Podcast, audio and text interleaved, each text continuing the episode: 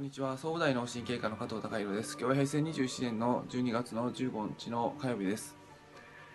診察させていただいて、えー患者さんからよくあの聞かれる質問にあ今の私の症状って、えー心の問題ですかね？っていう話を、あのされる方がいます、まあ心の問題確かにその気持ちが落ち込んでいたり、えーやる気がなくなっていったり、えー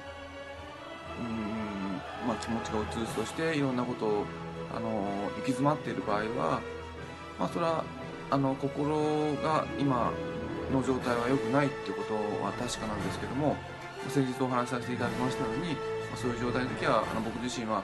ま被害者意識っていうか、あの誰かのせいでこうなったとかさせられてるとかそういう気持ちになりがちなんですが確かにそういう時っていうのは、まあ、心が病んでるっていうふうにあの僕自身はあの判断しますけどもご自身のその体と、まあ、心に向き合うご自身自身に向き合う時に向き合うあの調子がいいか悪いかそれ直していこうかっていうことを考えていく時にあの特に注意しなきゃいけないのは心と体っていうのはあの別々のものではないっていうことを、まあ、意識しなきゃいけないかなと思います。まあ、心に問題があるあの場合あの、まあ、体に問題ないことは通常ないです。のであのおそらく体の問題が連動して心にあの来てるっていうような意識が必要ですしで、えーまあ、もちろんその病院来たり心療内科行ったり、えー精神科行かれると、まあ、夜寝られなければ眠り薬睡眠薬出されたり、まあ、うつうとしてるんだったら、まあ、抗うつ薬など処方される場合があります。だそれはあの意識しなきゃいけないのはあの応急処置であってあの心が悪い心が病んでる結果眠れない気持ちが落ち込んでるっていうのをあの無理やり状態を良くしてるだけであって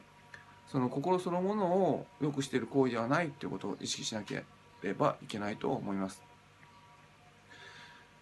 まあ、一時的な応急処置が必要であれば、まあ、そういう薬飲むのも必要だとは思いますけども、まあ、そういった薬飲みながらあの今あのご自身自身は悪い状態にあるんでそれを治していく。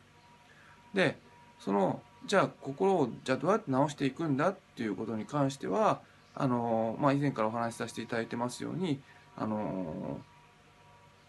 やはり心を直接コントロールすることっていうのはできないっていう観点に立つっていうことが必要かなと思います。軽症の時はよくその患者さんはあのまあ、患者さんじゃなくても普通の日常生活の中でちょっとショックを受けた時っていうのはどういうことに出るかっていうと、まあ、部屋の模様替えしたり何か旅行行ったりうんと髪型変えたり服装変えたりあの環境からアプローチしようとします。でその時はご自身自身は直接心っていうのはあの、うん、コントロールできないだなっていうのを無意識に分かってるからそういうアプローチされるんですけども重症になってくると気持ち落ち込んだ時に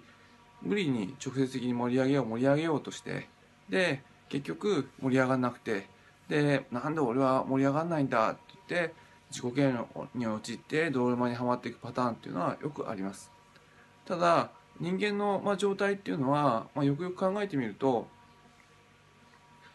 あの心と体っていうのは連動してますからまずはできることできないことを分けて戦略として考えていく。心は基本的には直接的にコントロールすることが難しいわけですからであのー身動きも取れないような時は、えー病院に行って、まあ、家族の、あのーまあ、援助も得ながら、まあ、体からアプローチするっていうことを意識されていくと徐々に、まあ、体の状態が良くなってくれば、まあ、心の状態も良くなってくるっていうふうなあの連動していきますのでそういった意味であの心の問題と向き合っていただけたらなと思います。